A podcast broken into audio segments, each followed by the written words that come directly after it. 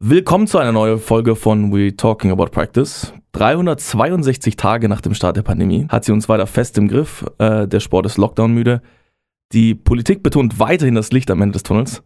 Heute sprechen wir mit Philipp Meinert über die neuesten Lockerungsstrategien. Als Jurist ist er direkt an der Erstellung der neuesten Regeln beteiligt. Was er als Abteilungsleitung der Handballabteilung der SG Nava Berlin dazu sagt, das finden wir heute raus zusammen. Let's go. We talking about practice.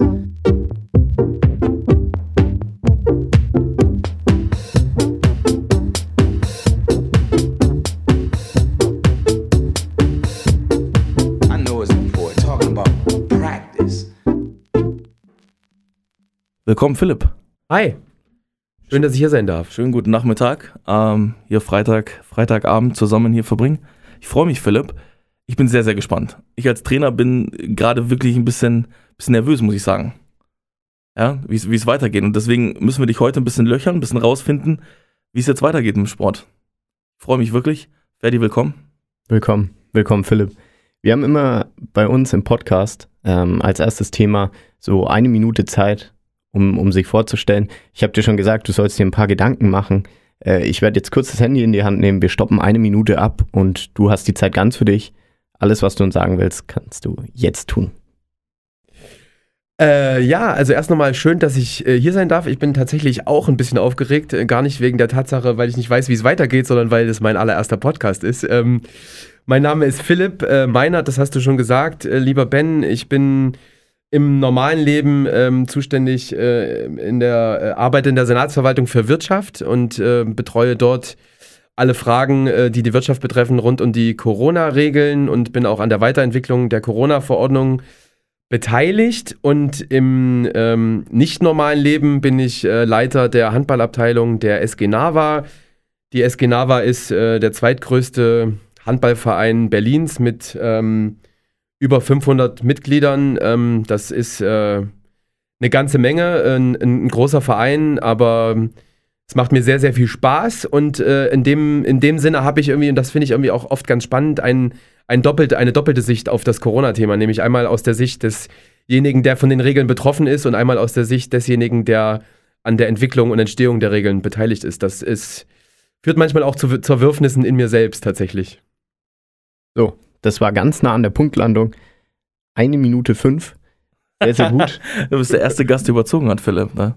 Wir hatten, wir hatten das, also Martin hat es genau eine Minute geschafft. Julia war fünf Sekunden drüber, äh, drunter, du fünf Sekunden drüber. Ergänzt sich eigentlich ganz gut. Auf jeden Fall, ja. Gut. Als weitere Kategorie von unserem Podcast ähm, nehmen wir immer die Sport-News der Woche auf. Das nennt sich dann Big Play.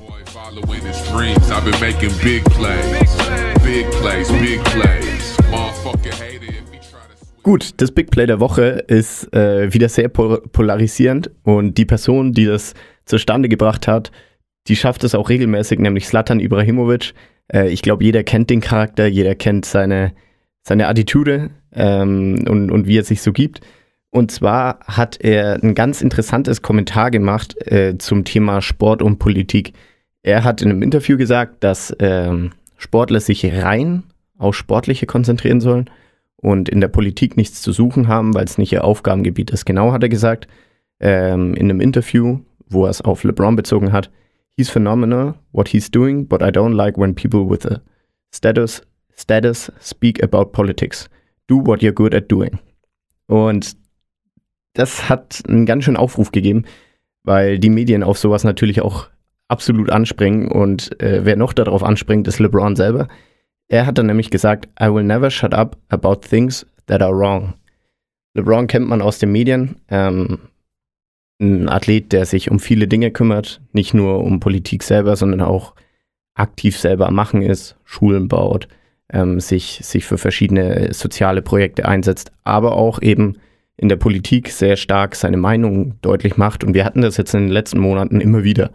Ähm, Hansi Flick war dabei, der da mit Lauterbacher die kleine Auseinandersetzung hat und viele andere Sportler, die jetzt immer wieder sagen, okay, ähm, ich nutze meine Stimme und was zu sagen. Und daher leitet sich so die Frage, was auch, denke ich, ganz gut heute in den Podcast mit reinpasst.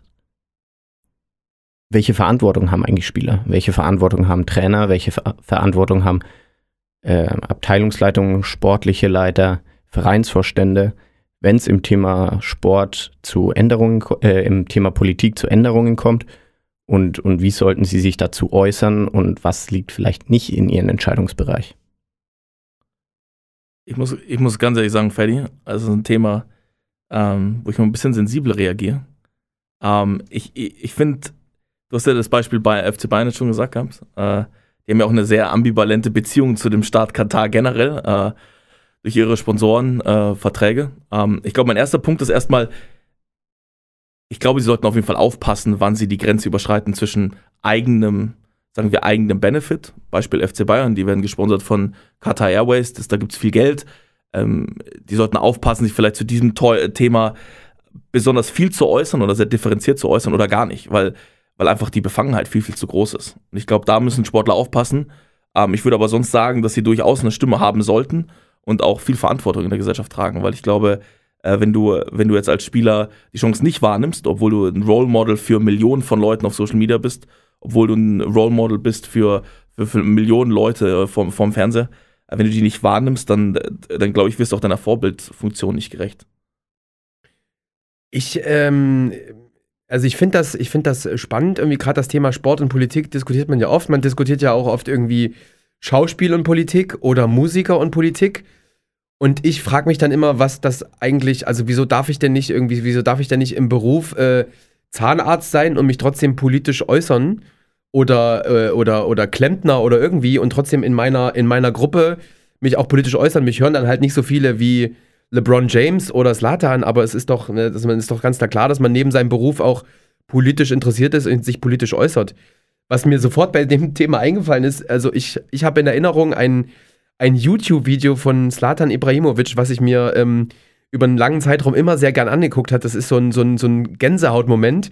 Da macht Slatan Ibrahimovic, glaube ich, Werbung für das, ähm, ähm, für das Ernährungsprogramm der Vereinten Nationen und äh, hat sich so irgendwie auf seinen ganzen Körper irgendwie Okay. Namen tätowiert und äh, von Kindern, also das ist dann in, in, in dem Spot natürlich kein echtes Tattoo. Ja.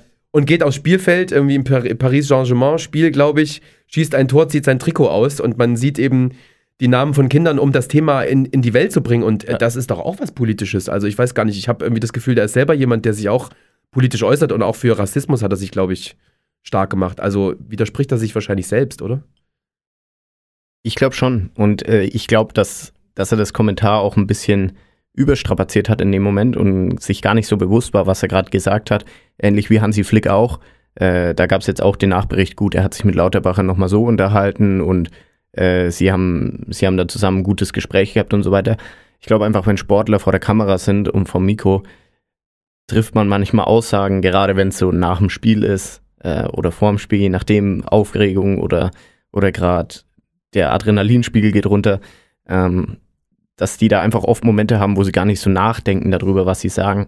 Und da, da sehe ich den Punkt, man kann einem Athleten wie LeBron James nicht vorwerfen, sich nicht in Politik zu äußern, wenn er so viel dafür macht und, und seine, er hat dann auch gesagt, äh, I do my homework.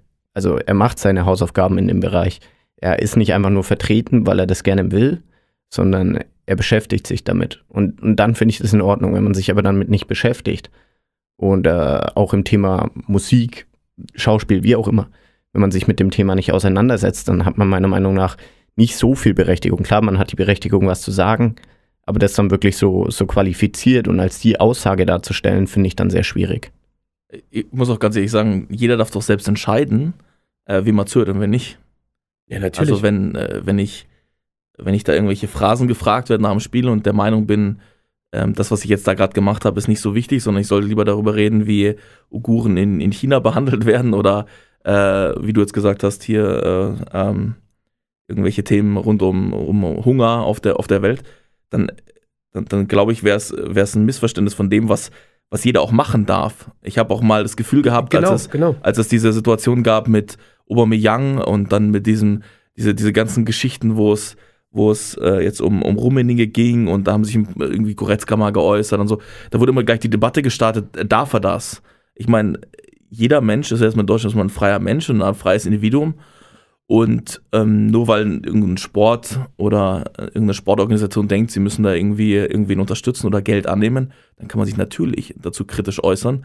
Und ich muss auch ganz ehrlich sagen, was ich sehr bemerkenswert zum Beispiel fand, was auch viel Aufregung erzeugt hat, war damals die Situation mit diesem chinesischen Schwimmer, wenn du dich erinnerst, wo dieser ähm, australische bei der Siegerehrung, der Chinese hat gewonnen.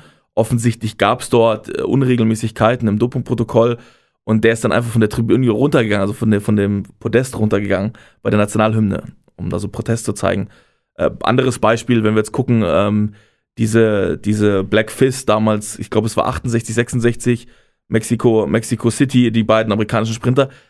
Das sind ja ikonische Momente, die wurden damals bestraft, hart bestraft. Ich glaube, Olympiasieg aberkannt, Silbermedaille aberkannt, äh, haben danach nie wieder sportlich stattgefunden. Ähm, aber sie haben ein starkes Signal gesendet für, für eine Sache, die, die heutzutage jeder, absolut jeder, der irgendwie bei Verstand ist, auch absolut, äh, absolut nachvollziehen kann. Also, wieso, wieso sollte man dann irgendwie seine, seine Persönlichkeit abgeben an der, an der Tür und Leute fangen dann an, dir das irgendwie, irgendwie zu sagen, das darfst du nicht. Also, das ist doch, also, das ist für mich absolut unverständlich, woher die die, die Berechtigung nehmen, das den, Leuten einfach wegzunehmen. Was ich ganz krass finde, ist, klar, es ist irgendwo vertretbar, irgendwo aber auch nicht. Sobald was Schlechtes geredet wird oder eine, eine risikoreiche Aussage, ist die hundertmal größer als eine positive, weil ich habe ein bisschen Research, ge Research gemacht und jetzt hat auch letztens erst Peter Gulaschi, ist der Goalkeeper von, äh, von RB, und der hat gesagt, ähm, er kann sich gar nicht mit dem identifizieren, was gerade die ungarische Regierung im, im, im Zuge von Homofeindlichkeit macht. Er hat sich da klar positioniert und hat sein Wissen und, und seine, seine Stellung genutzt, um, um da wieder was Gutes zu tun. Allerdings habe ich den Bericht ähm, als neuntes auf Google gefunden in den News. Und ganz oben stand Hansi Flick gegen Lauterbacher, LeBron James gegen Slatan Ibrahimovic und das hat alles überdeckt. In Caps, groß, Bildüberschrift-Style, alles geschrieben und dann kam auf Platz 9 ganz klein, Peter Gulaschi äußert sich so und so. Hat eigentlich, was hat nochmal Flick gesagt über, über Lauterbach? Er hat gesagt, ich habe das sogar hier, ähm, er kann die Experten nicht mehr ernst nehmen. Okay, und Das war die Aussage. Also er, er saß praktisch relativ aufgehetzt. Das war auch nach dem Spiel, glaube ich, saß er dort und wurde halt wieder zu Corona gefragt. Ich glaube, das kennt jeder im Moment, wenn es die hunderte, hundertste Frage ist, wie man dazu steht. Ist man ein bisschen angespannt und dann hat er sich halt hingesetzt und hat gesagt, er, er, ich weiß nicht, was hier los ist, er, er kann die Experten nicht mehr ernst nehmen äh, und hat halt ganz krass seine Mannschaft verteidigt, auch so ein bisschen Beschützermodus, hat man das Gefühl gehabt, ähm, von der Pressekonferenz aus. Und hat es aber dann auch relativ schnell wieder zurückgenommen. Also ich relativ in der nächsten Pressekonferenz, glaube ich, hat er gesagt, er, wusste nicht, was es für Auswirkungen hat und er hat es ein bisschen überspitzt gesagt. Aber trotzdem hat er sich hingesetzt in der Rolle, die er hat und hat es halt erstmal kundgetan. Ja, man, man, äh, ich finde das so, so witzig an diesen Zeiten, dass irgendwie bis vor einem Jahr wusste keiner von uns, wie Epidemiologe überhaupt geschrieben wird. Und, und Lauterbach ist ja nun mal ein Epidemiologe, also der ist vom Fach. Und dann finde ich es schwierig, wenn man die Autorität anzweifelt. Also wenn man, wenn man sagt, irgendwie, ich kann die, die sogenannten, hat er nicht gesagt, die sogenannten Experten? Also damit, Ja, damit irgendwie so. negiere ich ja schon mal, dass derjenige Experte ist. Das finde ich, und das hat jetzt nichts mit Sport und Politik zu tun, sondern das ist einfach nicht angemessen. Man kann sagen, ich bin anderer Meinung, aber man kann nicht sagen, irgendwie der Mann hat keine Ahnung. Äh, Das, das finde ich dann immer, finde ich dann schwierig. Beim FC Bayern hat man eh manchmal das Gefühl, ich weiß nicht, auch bei Rummenigge mit den, mit den Impfungen, ähm, man ich weiß nicht, ob das jetzt, äh, das ist meine spezielle Meinung zum FC Bayern, ob ich dem FC Bayern Unrecht tue.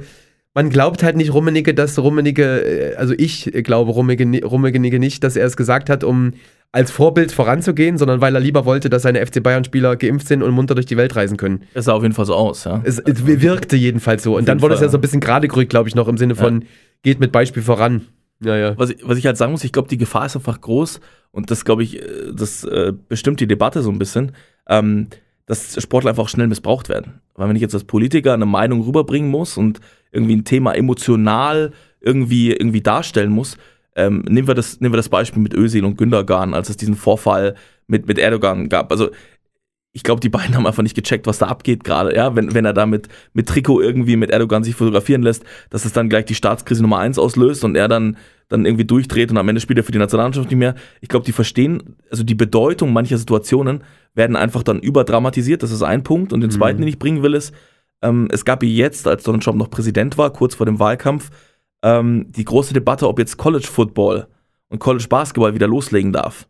Gerade oben in den, in den Nordstaaten, wo, wo das unglaublich groß ist, ja, und ähm, da habe ich einen guten Bericht gesehen und da, da meinte der Spieler so, was soll ich denn jetzt machen?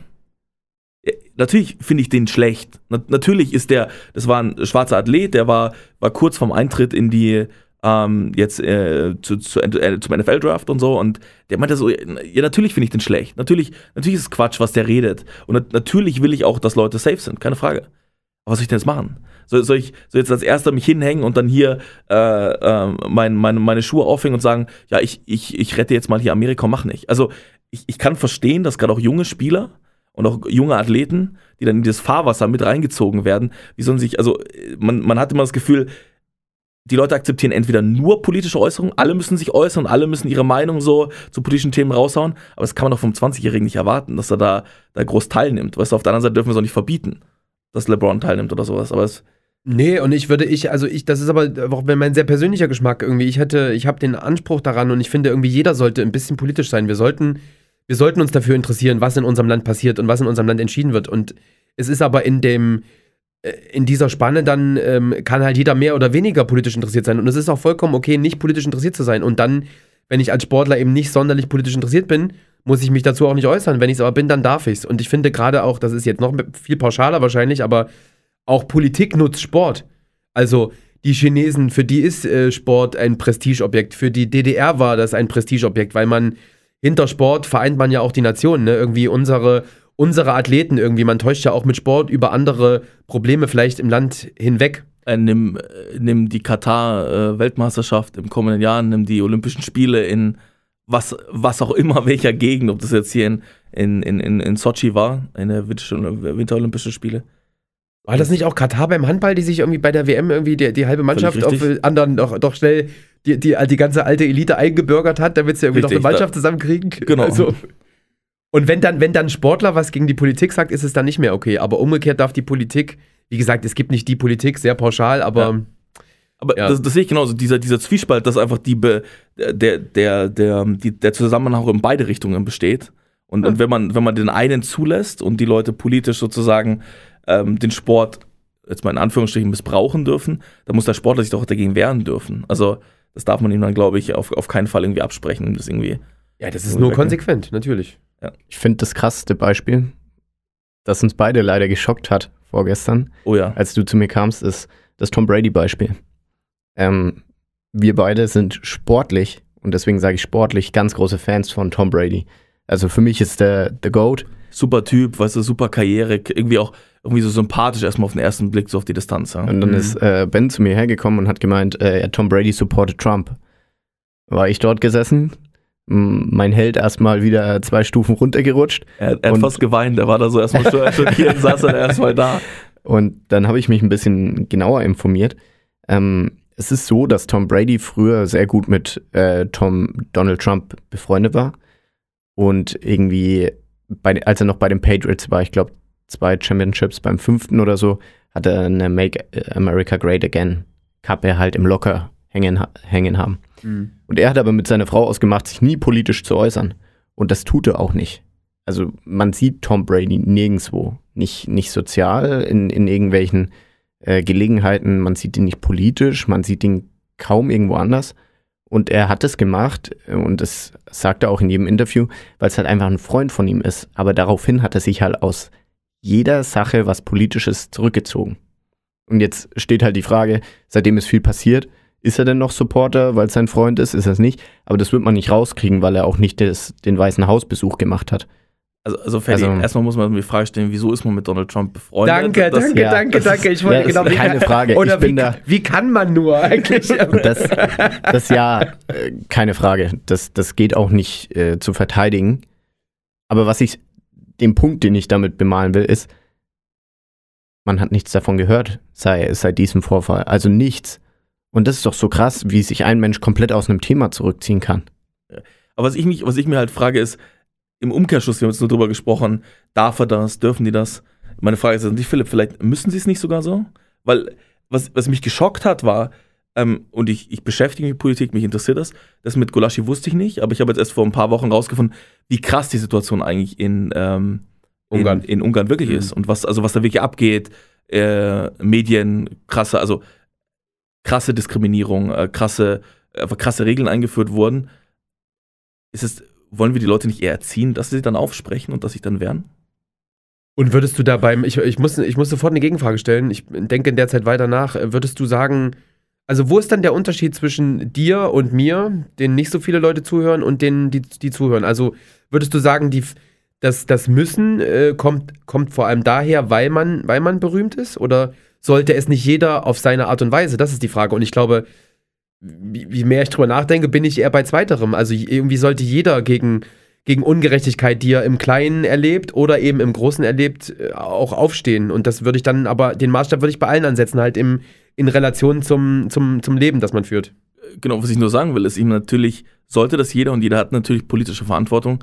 Wenn jetzt natürlich aber drei Millionen Instagram-Follower hast, dann ist natürlich der Aufwand, den du betreiben musst, um auch da irgendwo Einfluss zu haben und irgendwie so ein Thema auch nach vorne zu bringen. Wenn wir jetzt beide beim Generalsekretär der UNO anrufen und sagen hier, oder Europarat oder was und sagen hier Ungarn, die laufen in die falsche Richtung, dann legen die halt auf. Und wenn sich jemand äußert, der, der eine gewisse soziale Stellung hat, dann, dann hat er natürlich ganz, ganz andere Chancen, als wir das haben. Das ist richtig, aber da will ich nochmal einen Punkt aufgreifen, den Ferdi von gemacht hat. Den fand ich vollkommen richtig, dass man, ähm, man, man sollte informiert sein. Also weißt du, wie so, wie, wie keine Ahnung, äh, äh, einfach nur zu sagen, irgendwie Merkel macht das Gym auf oder so, ohne, ohne irgendwie. Also Maler das, macht die Shisha-Bar auf. äh, äh, Ralf, Ralf Möller-Style ähm, ist, ist irgendwie eine politische Äußerung eines äh, berühmten Menschen, die ich nicht, die ich nicht, die ich nicht ernst nehmen kann. Aber wenn sich jemand, und das unterstelle ich LeBron James, äh, der sich wirklich auch da, da darüber informiert und Zeit investiert, dann, dann kann er und soll er das auch tun. Ja. Lass uns es damit mal, mal beenden. Ich glaube, Ja. diese Diskussion ist sehr, sehr groß, aber waren auf jeden Fall spannende Punkte dabei. Was uns jetzt interessiert, du bist Abteilungsleiter äh, Ja. bei, bei NAVA im Handball. Du bist in, der, in diesem ganzen politischen Apparat mit dabei. Ja. Das ist, muss ich ehrlich sagen, für mich als, als Privatperson sehr, sehr weit weg. Ist auch sehr schwer, das zu verstehen. Mhm. Was mich jetzt so als Einstieg interessieren würde, welche Rolle hast du denn bei den ganzen Beschlüssen, bei diesen Entwürfen gespielt? Wie bist du da involviert? In diese ganzen Corona-Bestimmungen, wie läuft das ab?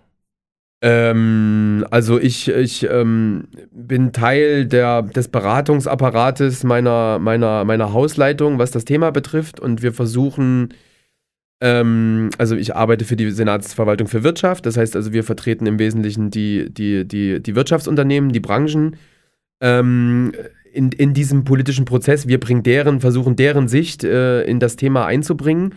Und wir versuchen natürlich auch, ähm, also wir, versuchen, dass die Aspekte gehört werden und versuchen das natürlich im Vorfeld von solchen Ministerpräsidentenkonferenzen zu tun und auch dann im Nachgang bei der Umsetzung. Das ist, glaube ich, vorhin, wir haben es im Vorgespräch, haben wir drüber gesprochen, irgendwie die, die Beschlüsse regeln es ja nicht, äh, nicht ins, ins Detail. Das heißt also auch in der Umsetzung bleibt Spielraum und da versucht man dann eben auch irgendwie im, im, Poli, äh, im Spiel der politischen Kräfte irgendwie sich durchzusetzen. Also das ist ja auch, das war auch gestern, weil wir über Lanz gesprochen haben, Ja. gestern, gestern auch so ein Ding, oder wir, wir sitzen oft da und sagen, ja, das, ah nee, es war Habeck, glaube ich, Habeck war es äh, bei, bei Maybrit Illner, der sagt, ja, diese Entscheidung ist ja jetzt nur politisch getroffen worden. Ja. Es ist ja gar nicht virologisch getroffen worden. Und da habe ich mir sofort gedacht, ja, ich möchte doch aber bitte nicht, dass meine, dass die Politiker eine virologische Entscheidung treffen. Irgendwie, es geht immer um diesen, um diesen Gesamtausgleich. Irgendwie, den finde ich so wichtig. Und es ist so wichtig, dass wir irgendwie in diesem Thema die Sicht der Wirtschaft haben, die Sicht der Gesundheits, der Gesundheit, die Sicht der Fam das, äh, die, die, den Standpunkt der Familien, den Standpunkt der Kinder, den Standpunkt des Sportes. Und aus diesen ganzen widerstreitenden, oft widerstreitenden Interessen müssen wir einen Gesamtausgleich ähm, äh, herausbringen, so einen, einen demokratischen Konsens. Und deswegen ist es wichtig, dass eben jede Seite irgendwie auch vertreten wird und ihr Gehör findet. Das, das finde ich eine krasse Aussage, muss ich sagen. Ich habe ich hab das auch gesehen. Ähm, das hat gesagt, du meintest jetzt alle Bereiche sozusagen der Politik, die, die sozusagen mitge mitgestalten. Wo, vielleicht kannst du ganz kurz skizzieren, wie kommt denn so ein Beschluss zustande? Vielleicht wäre das mal ganz interessant für, für Leute einfach zu verstehen, wo, wo denn diese Entscheidungen herkommen, weil ich glaube, es ist eine föderale Entscheidung, oder? Also wir, wir haben die Regeln in Berlin und es gibt Regeln in Bayern und die werden dann umgesetzt. Vielleicht kannst du ganz kurz skizzieren, wie so der, der Entscheidungsweg abläuft jetzt von so einem.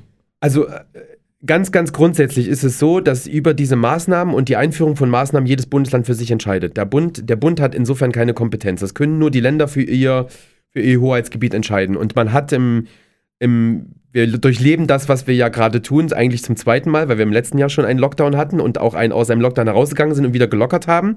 Und damals war es eher so, dass man gesagt hat, okay, wir waren jetzt gemeinsam im Lockdown Und das, das Rausgehen aus dem Lockdown, das überlassen wir jedem Bundesland einzeln. Und das führte dann eben zu diesem berühmten Flickenteppich, den alle nicht gut fanden. Irgendwie, dann spricht auch immer die Presse von den, von den Landesfürsten. Und es ist doch blöd, wenn ich in, in, in Brandenburg ins Gartencenter gehen darf, aber in, in Berlin nicht. Dann reisen die Leute hin und her. Das kann ja auch alles nicht gewollt sein. Also hat man sich dieses Mal überlegt, ähm, und das kann man so oder so finden, hat man sich dieses Mal überlegt, wir machen es gemeinsam. Und dann treffen sich eben diese Ministerpräsidenten, um das zu entscheiden. Ähm, diese Ministerpräsidentenkonferenz hat immer ein Vorsitzland. Das ist das. Da bin ich, kann ich dir, bin ich im Detail auch gar nicht ganz genau drin, aber dieses, dieses Vorsitzland hat dann natürlich das Prä, irgendwie einen, einen erstmal, erstmal Entwurf zu entwickeln, irgendwie, den man, den man anderen zur Verfügung stellt. Wie genau da die Arbeit funktioniert, weil es ist tatsächlich auch dieses Thema ist ein, es ist ein sehr, sehr politisches Thema. Es wird auf sehr hohen, sehr hoher Ebene verhandelt. Das ist anders als der normale, anders als der normale Verwaltungsbetrieb. Äh, dann stimmt man sich untereinander ab. Dann gibt es meistens eine sogenannte A- und B-Abstimmung. Das heißt also, es gibt ja eher so SPD-Grün geführte Länder und es gibt CDU geführte Länder. Die machen ihren Gruppen erstmal ihres, machen sich ihre eigenen Gedanken, dann versucht man das zusammenzubringen. Dann muss man das auch immer noch mit dem Kanzleramt, äh, das Kanzleramt hat da auch jetzt eher eine große Rolle irgendwie, äh, versucht man das mit dem Kanzleramt noch zusammenzubringen. Und dann versucht man das alles in ein Konsenspapier zu packen, das dann als Entwurf rumgeht. Irgendwie, das ist das, was dann schon immer in der Presse auch irgendwie äh, wie kommt. Und dann setzt man sich hin mit diesem Papier und verhandelt nochmal zu den ganz konkreten Punkten. Dann live vor Ort. Also was heißt live digital findet das ja statt. Das ist das, was dann so an so einem Mittwoch passiert. Okay. Was mich jetzt interessieren würde, du hast jetzt viel über die politischen Entscheidungsträger gesprochen. Ich würde dir erstmal schon zustimmen, dass die Virologie eine ganz entscheidende Rolle dabei spielt, was gelockert werden kann, einfach in der Bewertung. Habt ihr, wenn ihr äh, diese politischen Entscheidungen sozusagen dort beratet oder in diesem Prozess, sind da Virologen noch eingebunden? Weißt du das? Inwieweit das funktioniert? Oder? Ähm, die, die Politik lässt sich von Virologen beraten, ja. Also es ist ja allgemein bekannt, dass auch in den, ich glaube, in den, in den Ministerpräsidentenrunden mit der Kanzlerin schon, ich weiß nicht, ob es jedes Mal so ist, das kann ich dir tatsächlich nicht sagen, dass aber in diesen Runden ähm, Virologen dabei sind und auch innerhalb Berlins werden äh, Fachleute von der Charité zu Rate gezogen, werden ähm, äh, von der Technischen Universität gibt es Leute, die beschäftigen sich eben mit, mit Aerosolen und, und messen das, wie weit fliegt das denn, wenn ich normal ausatme und so. Das wird dann schon mit einbezogen. Gut. Ab- Jetzt sagst du, es ist ja ein Riesenapparat dahinter. Das Mhm. haben wir jetzt alle rausgehört, dass die Beschlüsse unglaublich komplex sind. Jetzt haben wir hier beide ein Blatt vor uns liegen mit äh, der ganzen Beschlussverordnung und diese ganze Verordnung, die jetzt erstmal rausgekommen ist und so den, den Hintergrund für die nächsten Wochen bilden soll. Mhm. Jetzt wäre einmal eine Frage, was sich daraus entwickelt. Was steht denn hinter so einem Beschluss? Also gibt es Hoffnung für die Sportwelt und vielleicht auch in dem Rahmen, in dem du es natürlich sagen kannst, wie du selbst zu, zu dem Beschluss stehst? Äh, aber wie ich selbst dazu stehe, kann ich. Da Kann hatten ich wir gerade schon diskutiert, aber. äh, wie ich selbst dazu stehe, also meine, meine, meine eigene Meinung kann ich immer und überall sagen. Wie ich selbst dazu stehe, äh, kann ich euch sagen. Was meinst du noch mit, wenn du sagst, was steht hinter dem, hinter dem Beschluss? Also was soll ich dir, soll ich dir sagen, was, was dieser Beschluss über den Sport aussagt? Oder? So, ja, genau, in Bezug äh, auf Sport und in Bezug auch, ähm, wenn du jetzt sagen müsstest, okay, du bist jetzt eine, du bist die Vereinsleitung Mhm. und siehst den Beschluss. Was wäre so das Erste, an was du, was du denken würdest, wenn du jetzt, wenn du jetzt dieses Blatt vor dir liegen hast? Also das aller, allererste, was ich gedacht habe in, in Bezug auf, also mit der, mit der, mit der SG Nava Abteilungsleiterbrille war, dass ich mich sehr gefreut habe, dass wir schon in diesem dritten Öffnungsschritt, also den, den wir jetzt am Montag beginnen, äh, Sport für Kinder mit äh, bis zu 14 Jahren für 20 Kinder anbieten können. Das war das allererste, was mir ins Auge gefallen ist. Und das ist das, worauf ich mich äh, sehr gefreut habe. Ich habe im, ähm, im Vorfeld schon deutete es sich an, dass man auf jeden Fall für die Kinder bis 14 da was tun möchte und da auch wieder Gruppensport erlauben möchte. Und als der Beschluss draußen war oder ich ihn dann gesehen hatte in der Final, in der, in der finalen Version, war das erste, was ich gemacht habe, äh, unsere sportliche Leitung anzurufen und habe sie darum gebeten, dann für nächste Woche schon ähm, einen Plan zu entwickeln, wie man denn schon die Kinder wieder bewegen kann. Also das, das war das, worüber ich mich sehr gefreut habe und wo ich auf zuerst drauf geguckt habe aus der Sicht des, des Handballabteilungsleiters. Mhm. Das hatten wir auch letzte Woche ganz interessant mit Julia, äh, die, die Athletin ist im Basketball und die aber auch darüber hinaus Trainerin ist. Und die hat gemeint, äh, ich glaube, sie hat es auch so gesagt, ihr blutet das Herz, wenn sie, wenn sie jetzt Zoom-Workouts machen müsste mit irgendwie den sechs, sieben, achtjährigen Kindern, Und es geht einfach nicht, weil die rennen halt von der Kamera weg, die machen, was sie wollen, die, die stellen sich nicht darauf ein, dass jetzt sowas gibt. Es geht halt in dem Bezug nicht. Und das war wirklich so eine Sache, wo sie dann gesagt hat, okay, das, das, das geht einfach nicht, da, da muss was passieren. Was, was ich jetzt auch auf jeden Fall sehr schön finde, ja. Was ist, was mich jetzt interessieren würde, ich habe dieses Papier gesehen und dann war ja Müller sehr, sehr begeistert, dass er gesagt hat, hier ein DIN A4-Blatt, die, die, die große Bibel für die Zukunft. Äh, äh, war ein bisschen pathetisch. Und was ich jetzt gerade so ein bisschen versucht zu verstehen ist, bedeutet das einfach, wir probieren uns jetzt aus und, und gucken, was passiert? Ähm, zum gewissen Grad, zum gewissen Grad tun wir das. Ähm, ich finde, dass, ich finde, da können wir noch drüber sprechen. Ich finde, man kann das, was hier drauf ist, inhaltlich kritisieren. Ich finde es unfair, die Komplexität zu, zu kritisieren, weil, das hatte ich vorhin auch schon gesagt, irgendwie diese, diese Corona-Maßnahmen betreffen das gesamte Leben und wer, die, wer den Glauben daran hat, dass man das regeln kann und es nicht komplex ist, der, der versteht ja das ganze Thema nicht. Also wie soll man, wie soll man das denn, wie soll man denn de- diesen Batzen irgendwie vermitteln und sich Gedanken darüber machen, intelligent öffnen, ohne dass es komplex ist? Also das, das schließt sich aus. Also man kann sagen, ich finde das nicht gut und das nicht gut inhaltlich, aber dass man gerade auch in der Presse jetzt die Komplexität ähm, kritisiert oder dass sogar, dass Müller sich aus welchem Grund auch immer gezwungen fühlt zu sagen, ja, guckt mal, es passt alles auf ein Blatt Papier. Das tut er ja, weil er wahrscheinlich vermutet, dass, was man, dass ähm, Kom Komplexität daran kritisiert wird. Und das finde ich total schade. Also Das- wir können die Situation, das ist eine komplexe Situation, die wir nicht monokausal lösen können und deswegen brauchen wir auf eine komplexe Problematik komplexe Antworten. Aber das fehlt mir hier ein bisschen, muss ich sagen. Wenn ich jetzt drauf gucke, dann, dann gibt es da zwar, man hat einfach aus der 35 wieder eine 50 gemacht und, und hat irgendwie so eine Notbremse eingebaut. Was mir jetzt als Trainer so ein bisschen fehlt, ist, wir, wir hätten gute Chancen aufzusteigen. Äh, kann jetzt natürlich alle Spieler anrufen und sagen so, hier, Coach ist wieder da, äh, geht wieder los. Aber das, das kann ich ja nicht, weil diese, wir hatten schon mal in der, in der, in der ich glaube in der ersten Folge über Erwartungshaltung gesprochen. Wenn ich das jetzt angucke, dann sehe ich ganz, ganz viel Fragezeichen, weil ich so das Gefühl habe, wir, wir seit den letzten fünf Tagen sind wir, glaube ich, mal so hoch runter, irgendwie so 64, 65. Was, was heißt es denn jetzt, jetzt, jetzt ganz, ganz, ganz praktisch? Wir hatten gesagt, wir haben irgendwie Kinder dürfen sich draußen zu 20 bewegen. Was heißt denn dieser Begriff zum Beispiel nicht öfters gesagt, so Indi- Individualsport draußen oder Sport draußen drin? Sind damit Einzelsportler gemeint oder, oder sind, das, sind das Gruppen? Wie ist das gemeint? Ähm, es ist, genau, Individualsport ist Sport, den du allein, also es geht ja bei dem ganzen Thema um Kontaktreduktion. Ja. Wir sollen uns nicht treffen, äh, weil wir uns sonst, wenn wir uns treffen, vermeintlich oder womöglich irgendwie mit Corona gegenseitig anstecken können. Und deswegen darf ich alleine für mich Sport machen. Ich darf alleine joggen gehen. Ich darf aber nicht mit fünf Leuten in einer Gruppe joggen gehen. Unabhängig davon, dass wenn ich mich mit fünf Leuten treffen darf, trotzdem noch Abstandsregeln gelten. Also selbst wenn wir uns treffen, müssen wir ja, wie wir jetzt hier auch sitzen, irgendwie den Abstand einhalten. Ähm, und das ist damit gemeint. Also und, und Sport in Gruppen wäre dann wieder zu fünft joggen gehen, zu fünft Krafttraining machen, zu fünft äh, äh, Klimmzüge im Volkspark Friedrichshain, was auch immer. Das ist, das ist, wäre Sport in Gruppen.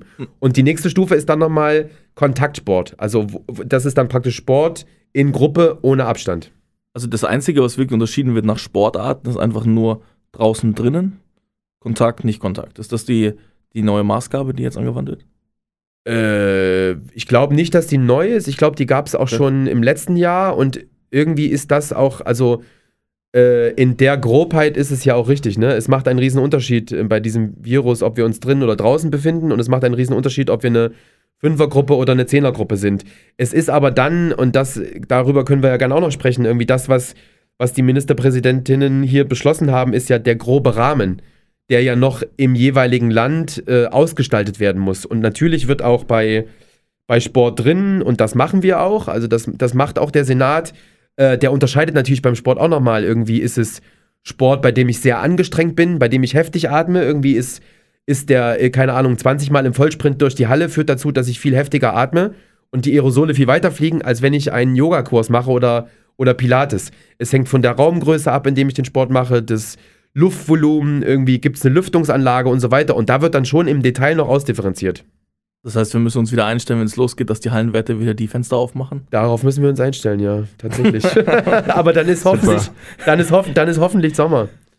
Hoffentlich. Ähm, ich, mir, mir kitzelt es in den Fingern, ähm, auch wenn du die Frage jetzt gar nicht gestellt hast, aber weil wir vorhin über Komplexität gesprochen haben Und wenn man sagt, irgendwie, wenn man, wenn man dem Ganzen kom zu, zu hohe Komplexität vorwirft, bin ich sogar der Meinung, dass es noch gar nicht komplex genug ist.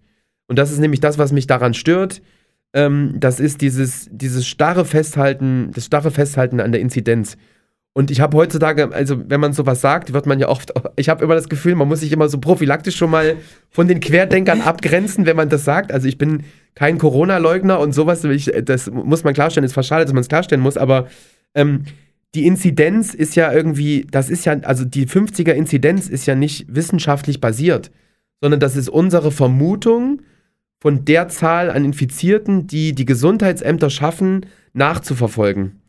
Das heißt also, man müsste eigentlich ja immer gucken, was schafft denn das Gesundheitsamt konkret? Und das sind eigentlich Zahlen, die relevant sind. Und dazu kommt, dass die bloße Inzidenz, und das wird jetzt ja auch immer, immer stärker diskutiert, dass die bloße Inzidenz keine Aussage trifft, wie schwer gerade die Pandemie ist oder wie schwer die Pandemie eben nicht ist. Also das sind ja Sachen, die, die euch auch bekannt sind. Irgendwie die vulnerablen Gruppen sind vor allem die Älteren, was nicht heißt, dass auch Jüngere infiziert werden und schwere Verläufe bekommen.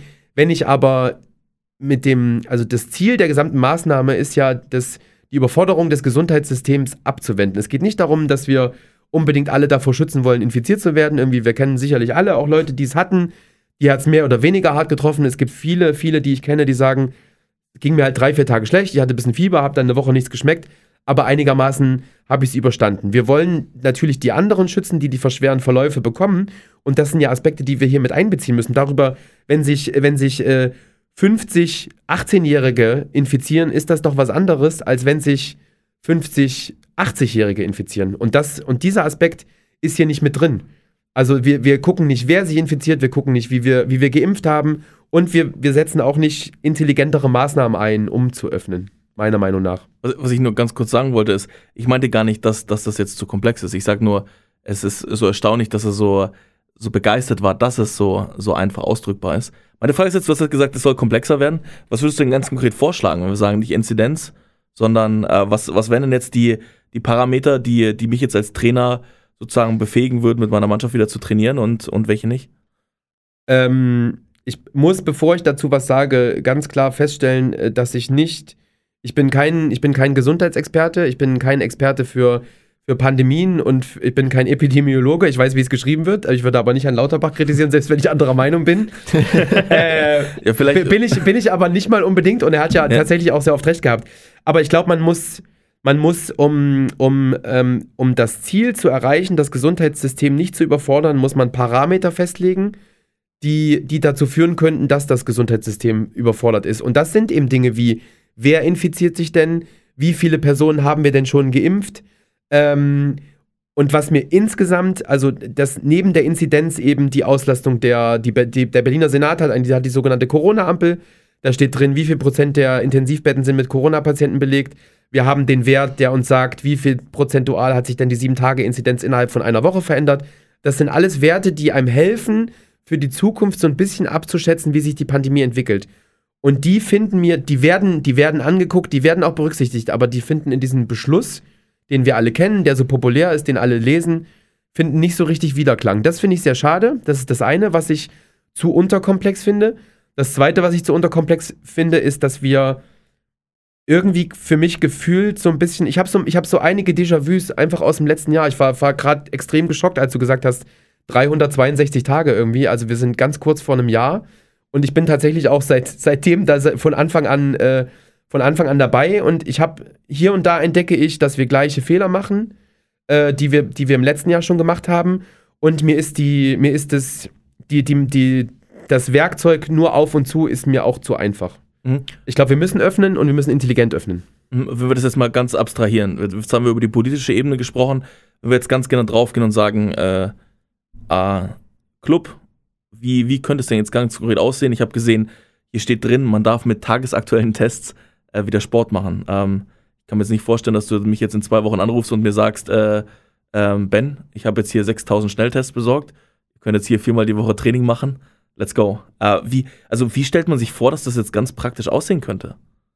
Wo, wo hast du gesehen, dass es den gibt es den Sport mit tagesaktuellem Test? Ich dachte, Sport wäre immer Genau, Öffn Sport wäre immer Öffnungsschritt, Test. Öffnungsschritt 4, 50 bis 100. ganz oben steht es und dann gilt es für alles, das drunter steht. Ach, stimmt, genau hier oben.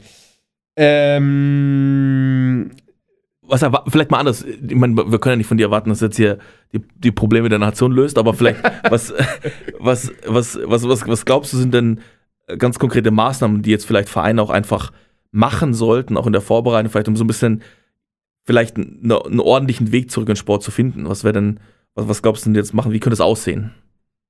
Ähm, ich glaube, ich glaube im Sinne der, und das ist ja immer noch das Wichtigste, im Sinne der Kontaktreduktion ähm, müssen wir in festen Gruppen bleiben. Insofern finde ich auch, dass ist also natürlich auch Training viel früher möglich als zum Beispiel Handball spielen gegen andere Mannschaften. Irgendwie, es ist eben ein Unterschied, ob ich äh, in der Woche immer nur mit den gleichen 14 und mit den gleichen drei Trainern in einer Halle bin. Mhm.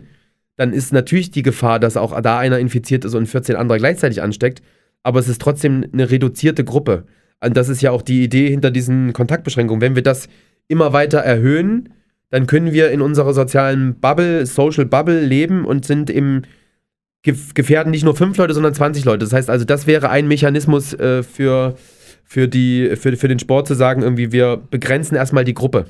Das macht man jetzt auch mit den, mit den Kindern irgendwie. Da geht es darum, dass es immer dieselben 20 sind. Ich habe äh, mich noch ein bisschen darüber aufgeregt, dass ich für die 20 Kinder äh, nur einen Betreuer, äh, so, so sieht es jedenfalls die Berliner Verordnung vor, nur ein Betreuer vorgesehen ist. Man kann die Gruppe natürlich auch spalten in zwei Zehnergruppen, dann darf auch jeweils ein Betreuer da sein. Es darf dann aber keinen keinen Mix zwischen den Gruppen geben. Also es darf nicht das eine Kind die Woche in Gruppe A sein und die nächste Woche in Gruppe B. Das ist ein relativ, eine relativ einfache Möglichkeit, um es wieder mehr zu ermöglichen. Du hast das Thema, du hast das Thema Lüften. Äh, Abstand ist beim Handball sehr schwer. Also wenn wir jetzt über Gesamtsport sprechen, kann man ganz, ganz viel Sport machen ohne Abstand. Du kannst jetzt irgendwie stundenlang Tennis spielen gegen jemanden, vielleicht sogar draußen, ohne dich anzustecken. Für den Handball haben wir da natürlich nochmal eine ganz, eine ganz besondere Situation. Vielleicht, was mich jetzt interessieren würde, es gab ja die Situation des, des Lockdowns auch schon. Was sind denn so, sagen wir mal, Vorbereitungen, die jetzt jeder Verein schon mal treffen kann, einfach aus der Erfahrung aus dem Sommer letzten Jahres?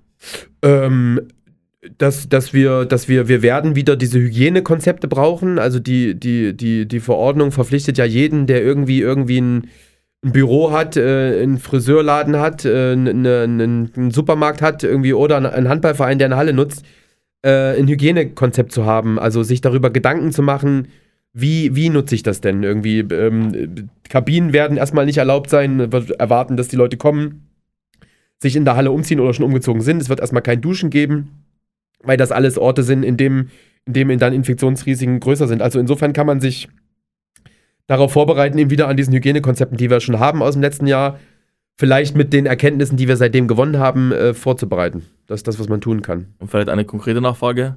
Glaubst du, es wird irgendwelche Sportevents geben, wo Leute anfangen äh, zu testen? Äh, im, Im Amateursport oder, oder Vielleicht auch allgemein, ja. Ich glaube schon. Ich glaube, dass das, äh, dass das der Schlüssel ist. Im, ähm, ich, wie gesagt, ich beschäftige mich gerade auch beruflich ein bisschen mit dem Thema Tests und wir sind, ähm, die Industrie ist da ziemlich gut geworden und auch ziemlich günstig, irgendwie zwischen 4 und 12 Euro kann man getestet werden und ich glaube tatsächlich, dass das einer der Wesen neben dem, neben dem Baustein Impfen, das ist der wichtigste, der wichtigste Baustein, ist das Thema Testen ganz, ganz wichtig und warum nicht irgendwie am, am Eingang von vom Olympiastadion, vorm Hertha-Spiel testen, warum nicht vor vorm Unionsspiel in der alten Försterei testen. Also das ist natürlich ein, ist ein Weg. Und das ist eine, aber eine sehr äh, kostspielige Sache. Also selbst 4 Euro ist für einen Amateurverein wie uns pro Person eine ganze Menge Geld. Also da wird es nicht passieren, aber im Profisport, warum nicht?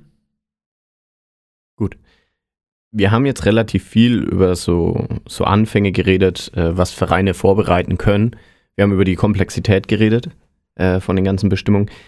Meiner Meinung nach gibt es so ein kleines Dilemma, das man hat als Verein, als Spieler, als Trainer. Denn, wie du schon gesagt hast, die Bestimmungen sind zwar jetzt alle runtergeschrieben, aber man hat so ein bisschen rausgehört, das ist Auslegungssache. Wir haben jetzt das Glück, mit dir sprechen zu können, der uns sagt, okay, so ist das gemeint, so könnte das genau aussehen. Aber viele Vereine haben einfach nicht äh, das Glück, so jemanden zu haben. Und die legen dann meiner Meinung nach Bestimmungen einfach aus, entweder wie sie es gerade brauchen oder sie sind übervorsichtig. Es gibt natürlich auch was in der Mitte, aber man hat so einen Grad, wo man hin und her wandert. Und je nachdem, wie man jetzt zum Beispiel als Vereinsleitung hergeht und sagt, okay, ich finde jetzt, wir können das so und so ausreizen und bis an die Grenze gehen, das reflektiert ja auch auf Trainer, das reflektiert auch Spieler, das reflektiert auch auf die Jugendspieler in ihrer Auslegung. Das heißt, wenn der Trainer sagt, okay, wir können jetzt zu viert äh, Gruppensport machen und dann nicht alles ordentlich einhält, dann ist es ja praktisch die direkte Message an die Spieler, okay, wir können jetzt zu viert im Park gehen und ballen. Wir können da ein richtiges Basketball spielen. Und das ist für mich irgendwie so ein bisschen, bisschen schwierig zu verstehen, weil ich das Gefühl habe, dass jeder das für sich auslegen würde. Ähm, ich glaube, also man darf nicht, man darf nicht von diesem Plan, diesem, diesem Plan auszulegen, da kann man, kann man, gibt's, gibt's eine riesen Range von irgendwie eher Ja. da oder da. Deswegen darf man das ähm, erstmal nur als Leitlinie sehen. Man muss dann nochmal genauer gucken, wie hat es denn das Land umgesetzt. Das ist auch oft, das finde ich auch ein Problem an Politik, dass Politik das auch nicht gut genug erklärt irgendwie. Also warum, warum habe ich denn diese Regel und was sind denn genau diese Regeln und was, was, was ist zu tun? Ich hatte eigentlich den Eindruck, ich weiß nicht, ob ihr das anders seht, dass man gar nicht irgendwie der, äh, der Jurist sein muss, der in dem Thema arbeitet, um es äh, jedenfalls für Berlin zu verstehen, weil wir eigentlich sehr dezidierte Vorgaben hatten im letzten Jahr. Also wir hatten, glaube ich, vom Landessportbund oder auch vom Berliner Handballverband gab es so Rahmenmusterkonzepte, die man sich nehmen konnte und konnte daraus eben sein, sein für seine eigene Halle angepasstes Konzept entwickeln und auch die, die Bezirksämter waren da auch irgendwie auch mit Begleitung durch den Senat, glaube ich, relativ gut vorbereitet. Also schon so detailreich, dass ich bei manchen Regelungen, das meinte ich vorhin auch irgendwie, ich das, fand das sehr spannend, weil ich, äh, weil ich äh, in meiner Funktion, in meinem Job auch gerade für den gewerblichen Sport zuständig bin, also irgendwie das Thema Fitnessstudios und der gemeinnützige Sport äh, in einem anderen Bereich liegt und wir uns dann auch mit den Kollegen beruflich abstimmen mussten, dass man ungefähr gleiche Regelungen hat für gewerblichen und gemeinnützigen Sport und habe da auch mitgearbeitet und als ich dann irgendwie vier Wochen später selbst derjenige war, der Adressat dieses Konzeptes war, habe ich gedacht, ja, das ist ja jetzt eigentlich auch Quatsch, dass ich irgendwie, äh, keine Ahnung, als Kreisläufer äh, eine halbe Stunde lang bei jemand unterm Arm hängen kann und ich werde direkt ins Gesicht geatmet. Wenn ich aber zurück auf die Bank gehe, muss ich auf einmal 1,50 Meter zu meinen, äh, zu meinen Mannschaftskameraden Abstand halten. Das waren dann auch so Kleinigkeiten, da dachte ich, ah, Aber, schwierig. Aber, aber genau das ist, glaube ich, dieses Dilemma, weil ich muss ganz sagen, als Trainer waren viele Regeln einfach unverständlich. ja. Wenn ich jetzt sage, so, äh, du kommst in der Halle an, äh, dann, dann musst du, dürfen nur sieben Leute in eine Kabine und dann unten auf dem Spielfeld hauen sich alle auf die Fresse und dann in Mixed-Gruppen und alles. Wenn man dann wieder, darf man, darf man irgendwie nicht zusammen irgendwie mehr als zu siebt in einer Kabine sein? Was ja für mich unverständlich ist. Also du bist ja sowieso schon, darfst zusammen trainieren, du darfst zusammen spielen. Wieso dann solche Regeln? Also was, was vielleicht, äh, was Ferdi vielleicht auch nochmal rausstellen wollte, ist so, wo liegt denn dann die Verantwortung? Bei, bei wem liegt die Verantwortung? Weil natürlich, wenn jemand privat sich im Raum bewegt, ist er erstmal verantwortlich für sich selbst. Sobald er natürlich für den Verein unterwegs ist, ist es der Trainer, ist es der, ist es der Spieler, ist es der Vereinsverantwortliche? Ähm, meinst du das rechtlich oder moralisch? Vielleicht eher moralisch, ich glaube, rechtlich Ich ist relativ klar. Also jeder wahrscheinlich bei sich selbst auch und der Verein natürlich. Ja, Aber ja. jetzt, jetzt moralisch, also wie äh, denkst du, sollte man an das Thema rangehen? Wer sollte da Verantwortung übernehmen? Wie kann man das vielleicht auch vorleben? Ähm, ich finde, dass, äh, dass das erst, erstens, also bei, bei, bei Erwachsenen bei jedem selbst liegt und dass auch jeder selber so ein bisschen drauf achten soll. Ich bin auch als und auch in Nicht-Corona-Zeiten ungern der, der Vereinsvorsitzende, der in die Halle geht und jedem sagt, irgendwie mach mal du deinen Schnürsenkel zu oder wirf mal das Taschentuch nicht dahin. Irgendwie, da hat auch jeder, jeder eine eigene Verantwortung. Nichtsdestotrotz ist es, passiert das, was passiert, im Namen unseres Vereins und ich möchte nicht der Verein sein, das ist dann vielleicht nicht mal mehr eine moralische, moralische Nummer, ich möchte nicht der Verein sein, der äh, bekannt wird damit, dass sich im, bei der SG Nava irgendwie bei, irgendeiner, bei irgendeinem wilden Event 100 Leute mit Corona infiziert haben. Also schon allein deswegen, schon allein des Wäre unpassend. wäre unpassend. Ähm, äh, also da, da, wie gesagt, äh, Erwachsene selbst, aber natürlich auch als Verein. Also du hast der, der Verein, der das, der das zur Verfügung stellt, der ist dafür verantwortlich, dass die Regeln, die uns auch die Verwaltung gibt für die Nutzung der Hallen, auch eingehalten wird. Aber trotzdem muss es dann auch reichen, wenn man es einmal gut erklärt, passt auf, die Regeln gelten, dann möchte ich bitte auch, dass sich alle dran halten und ich nicht immer jeden hinterherlaufen muss. Bei Kindern ist es natürlich was anderes, da ist es noch stärker die Funktion des Vereins und das ist schwierig, weil wer vertritt den Verein gegenüber Kindern? Das ist meistens der Trainer und wir gerade im gerade im Amateursport, gerade bei uns im Verein, ich weiß nicht, ob es äh, kann da nicht immer für andere sprechen. Wir muten unseren Trainern schon sowieso sehr viel zu. Also so ein Trainer ist ja in so einem Breitensportverein ähm, äh, wie bei uns oder im, auch im Amateursportverein wie bei uns. Ähm, äh, ja, der ist ja, der ist ja da Mädchen für alles irgendwie in so einer Mannschaft und das Und dem jetzt auch noch aufzulasten, irgendwie auf die Einhaltung der Corona-Regeln zu achten, ist schon viel, aber es ist auch nicht anders möglich, tatsächlich. Ich muss sagen, was ich auch ganz interessant finde im Moment ist, ich fühle mich im Moment immer wie, als würde ich vor so einem Rednerpult stehen, als Athletiktrainer. Ihr habt jetzt die Zeit, um an das und das zu arbeiten. Ihr könnt jetzt Muskeln aufbauen. Ihr könnt jetzt äh, eure Bänder wieder in Ordnung bringen. Ihr könnt euch jetzt für die Verletzungen äh, vorbereiten, die, die ihr vermeiden könnt in der nächsten Saison. Ihr könnt laufen gehen. Ihr könnt Fitness machen. Ihr könnt das, das, das. Und das predige ich jetzt seit einem halben Jahr. Jedes Mal, vor jedem Training, jede Mannschaft. Es ist immer das Gleiche. Allerdings haben wir auch viel darüber gesprochen, nicht nur für Trainer gibt es die Möglichkeit, sich weiterzubilden, es gibt für Spieler die Möglichkeit, sich weiterzubilden. Und natürlich betrifft es auch irgendwo so den Verein. Ich meine, wir haben eine Zeit, bei der man einfach auf Dinge acht geben kann, für die man über, sonst überhaupt kein Auge hat. Also wenn man jetzt mal so in der Saison drinnen ist, als Athletiktrainer, mir sind total die Hände gebunden, weil ich kann natürlich nicht die Leute jetzt irgendwie 100 Kilo für, für 10 Repetitions für das ganze Training lang stemmen lassen, weil es geht nicht. Ich kann kaum Volumen aufbauen, die Intensität muss angepasst sein und so weiter. Hat man nicht das Gleiche auch beim Verein im Moment? Also kann man sich als Verein nicht rüsten für, für viele Dinge, die kommen in der Saison, vielleicht irgendwelche Events planen und so weiter? Vielleicht mal deine Text dazu.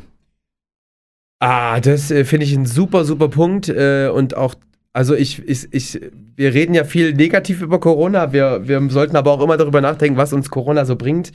Wir haben, ähm, das ist das einfachste und banalste Beispiel, wir haben eine monatliche Abteilungssitzung. Da sitzen, sitzt der Abteilungsleiter, die sportliche Leitung, die, der Kassenwart, die organisatorische Leitung, die technische Leitung zusammen.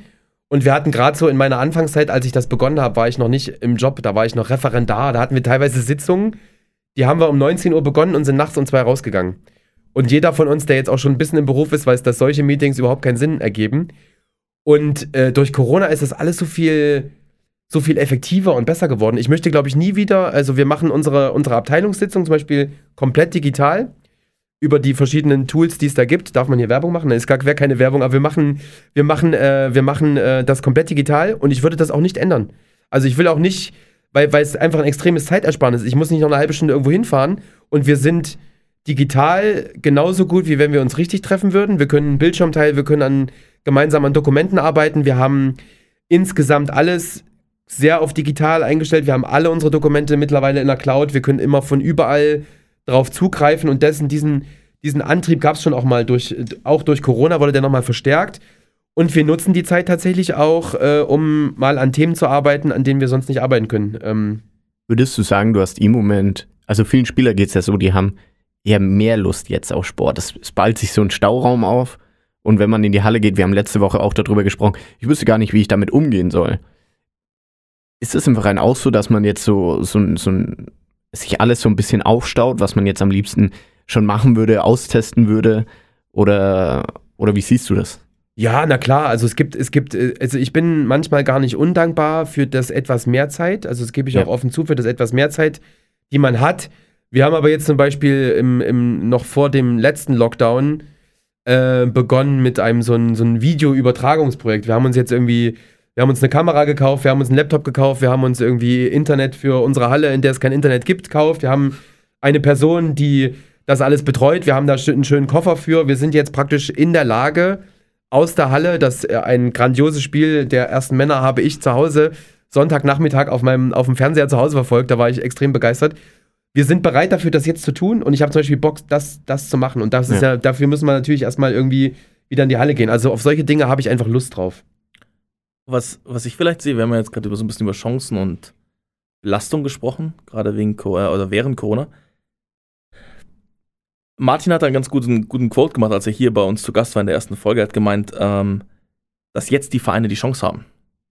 Äh, Eine gigantische Chance. Also man muss ja einfach feststellen, äh, dass das Mitgliederschwund passiert im Sport und im organisierten Vereinssport.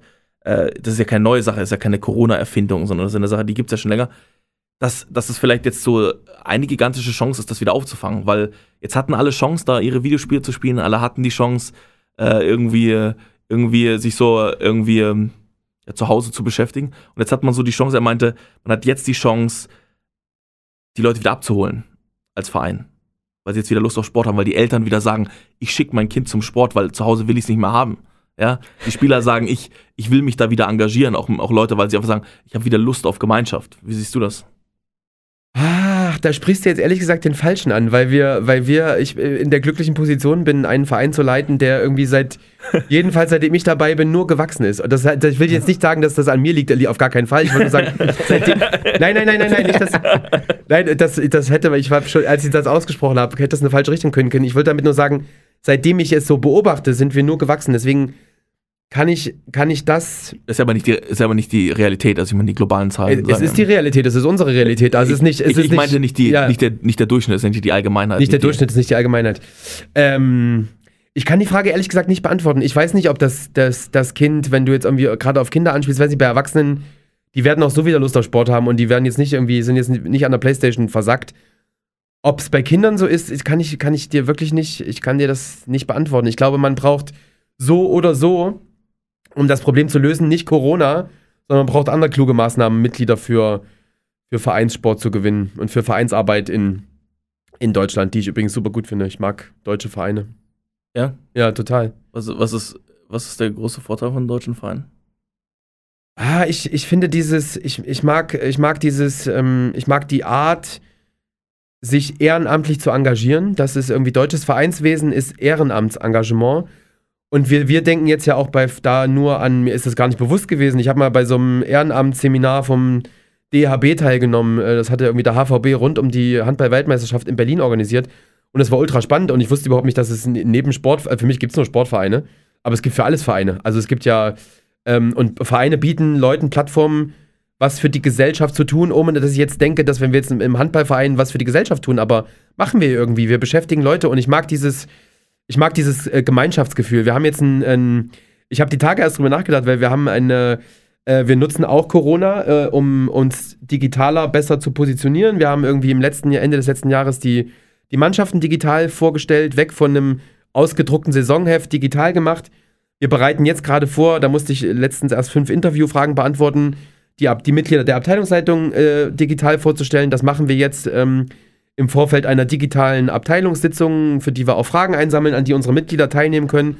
Und im Anschluss daran werden wir Spieler, die schon ganz lange bei uns sind, neue Spieler, Trainer und so weiter auch äh, digital vorstellen. Und in dem Zusammenhang wurde ich gefragt, glaube ich, was, wie ich mich motiviere, was meine Motivation ist. Und das ist einerseits, äh, ha, habe ich Lust darauf, die SG Nava weiter nach vorne zu bringen und irgendwie sportlich etwas zu erleben, was ich, was ich in, in, in der Jugend erlebt habe, irgendwie in einer Halle zu sein, in einer winzigen Halle in Apolda mit den ersten Männern in der, in der, in der vierten Liga, die voll war mit 300, mit 300 Menschen. Ich kriege fast ein bisschen Gänsehaut, wenn ich, davon, wenn ich daran noch denke. Ich war als, als Kind, bin ich äh, 12 Uhr samstags in die Halle und bin abends 22 Uhr nach den Männern raus und habe getrommelt und Vita-Cola getrunken. Und irgendwie habe ich, seitdem ich bei Nava bin, habe ich Lust, das, das irgendwann auch mal zu erleben. Ähm, da habe ich Lust drauf und ich mag diese Gemeinschaft. Also ich bin nach Berlin gekommen als, als jemand, der hierher gekommen ist, keinen kennt, wie man halt in so eine große Stadt kommt und habe mir gedacht, okay, ich will wieder, will wieder Handball machen, auch um Leute kennenzulernen und ich sag's euch, wie es ist, irgendwie meine, meine besten acht Freunde, die ich mittlerweile in Berlin habe, sind alle bei der SG Nava irgendwie. Also das, und, und dieses, dieses Gemeinschaftsgefühl mag ich einfach gerne. Und das ist auch gut an Vereinen. Zum Abschluss unseres Gesprächs, und das knüpft vielleicht perfekt an an das, was du gerade gesagt hast, äh, unsere, unsere, unsere klassische Frage, was ist denn der große Traum? Dein sportlicher großer Traum, was, wo soll es noch hingehen in sportlicher Sicht? Was wäre denn noch so das, was du unbedingt mal erreichen willst? Meinst du, meinst du, meinst du so für mich ganz persönlich oder für den Verein oder beides? Also es, es muss nicht deine Spielerkarriere sein, es kann auch deine Funktionskarriere betreffen. Ja, meine Spielerkarriere ist ja auch sowas von, sowas von vorbei. Ab und zu mal helfe ich bei den, bei den, bei den vierten Männern aus, aber nur weil es Spaß macht. Ähm, ich bin mal, also ich, ich komme auf jeden Fall zu dem wichtigen Aspekt äh, des, der Vereinsleitung, weil das ist das, was mir wichtig ist. Ich bin mal, ich bin schon mal in meinem Leben Halbmarathon gelaufen. Ich glaube, ich will irgendwann noch mal einen Marathon laufen, um zu meinem persönlichen sportlichen Ehrgeiz zu kommen. Dafür müsste ich noch mal wieder anfangen zu laufen. Das, äh, wird, Das wird, nicht so wird, schlecht, wird, ja. irgendwann, wird irgendwann kommen. Ähm, ja, ich habe ich hab total Bock, äh, ich habe total Bock, dass die SG Nava äh, A-Jugend-Bundesliga spielt. Da habe ich richtig Bock drauf. Ich habe, ich habe, ich, ich liebe die Situation. Ich gehe in der Situation auf, in der Halle zu stehen, als Zuschauer und irgendwie drei Trommeln zu hören und irgendwie emotionsgeladene Menschen, die bei jedem Tor aufspringen. Da, da habe ich Lust drauf. Und das, das zu erreichen und das ist irgendwie, das geht für mich einher. Das ist in Berlin viel schwieriger als in meinem kleinen 23.000 Örtchen Apolda. Da war jeder samstags in der Halle. Das ist in Berlin das, das übliche Dilemma, von dem alle sprechen. Ähm, ich will A-Jung Bundesliga und ich will äh, unsere Männer in der Ostsee-Spreeliga, weil ich hoffe, dass ich dann das bekomme, wonach ich mich so sehr sehne. Nach einer rappelvollen Halle irgendwie, die, wo vorne jemand eine Bockwurst verkauft und äh, man draußen ein Bier trinkt und äh, am Ende den Sieg der ersten Männer feiert. Mit einem lauten Gebrülle, mit einem, mit lauter Musik in der Halle und mit jemandem, der Stimmung macht. Das will ich erreichen. Philipp, das ist äh, ein Wahnsinnswort zum Schluss. Vielleicht noch kurz, wenn, wenn jetzt jemand davon begeistert war, was, was du erzählt hast, was du auch über die SG Nava erzählt hast, wie, wie kann man dich oder auch die SG Nava am, am besten erreichen? Äh, ja, ganz klassisch über unsere Homepage. Also auf unserer Homepage, äh, ähm, wenn man, glaube ich, nur Nava oder SG Nava bei Google eingibt, glaube ich, kommt man schon relativ früh auf unsere, Ja. auf unsere Homepage. Da sind all unsere Kontaktdaten. Ich weiß nicht, ob da sogar meine Telefonnummer steht. Da steht jedenfalls meine E-Mail-Adresse. Darüber kann man mich äh, auf jeden Fall erreichen. Okay, perfekt. Die Telefonnummer auch geklärt. Philipp, vielen, vielen Dank für deinen Besuch, vielen Dank für das tolle Gespräch. Ja? Ähm, bis bald. Hau rein. Servus. Ja, danke, dass ich hier sein durfte. Spannend. Tschüss. Ciao.